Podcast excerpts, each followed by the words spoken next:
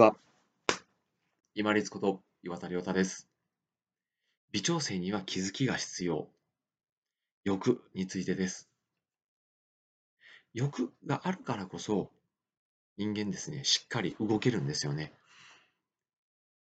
ああの食べ物食べたいとかですね。この仕事せんとやばいとかですね。要は生存欲ですよね。そういうふうに欲があるからこそ人間動ける。まあ逆を言うと人間動かないと生きれない人間、まあ、動物ではあるんですけれども、まあ、それがちょっと情けないかなって思う部分もあるんですが、まあメリットの部分でもありますので、今回はちょっと流しましょう。で、お話しした欲については、特にやっぱり度が過ぎるっていうことが、もう一番自分にとってももうマイナスですよね。度が過ぎる。じゃあどこで気づくのか。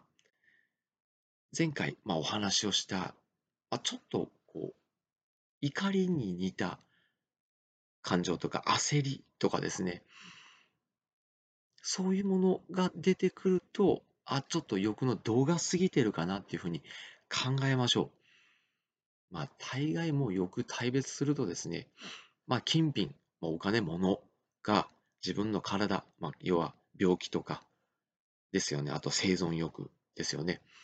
と、あとは人間関係ですよね。大概どれかには当てはまるんじゃないかなと思いますね。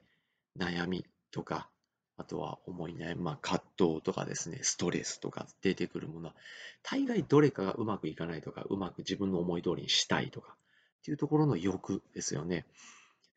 で、その欲がどう過ぎてないかって気づくのには、やっぱりそれを考え、この欲について、まあ、考えてる時間が長いとかですね、焦ってくるとか、先ほどに似た怒りとかですね、どうしてこうならないんだとかですね、そういうものが出てきたら、あ、自分が求めているものが大きすぎるなっていうのに気づきましょう。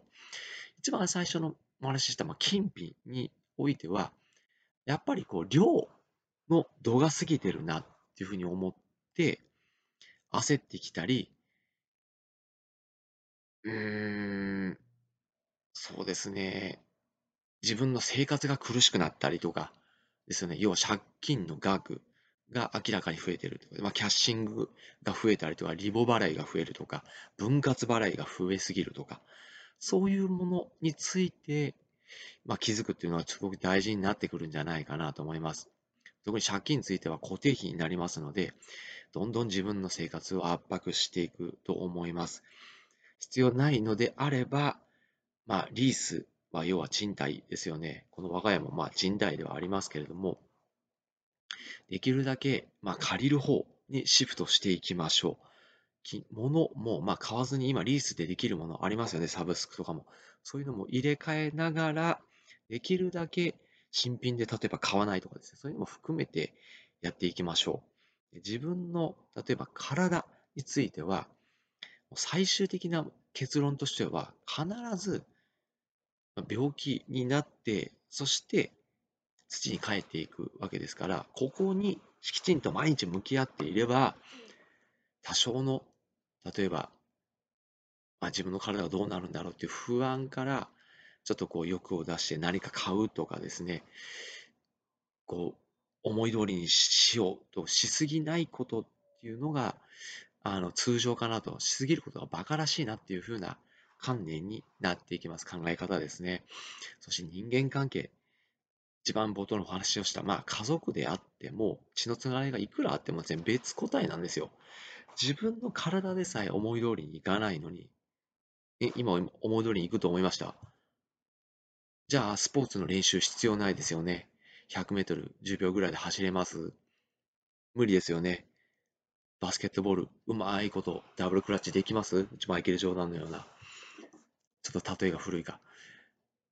練習ね、思い通りから自分の体とか、あと思自分の考え方ですね。ああしたい、こうしたいとか、どうしてこうならないんだって、いろいろ出てきますよね。これも思い通りにいかないこと。自分のことでさえ思い通りにならないのに、たま他人が思い通りになるわけがないですよね。そうなんです。気づき、もう最終的なもうちょっと極論の気づきにどんどん向かっていくと、欲もどんどん減っていきます。金品もやっぱり自分を苦しめる。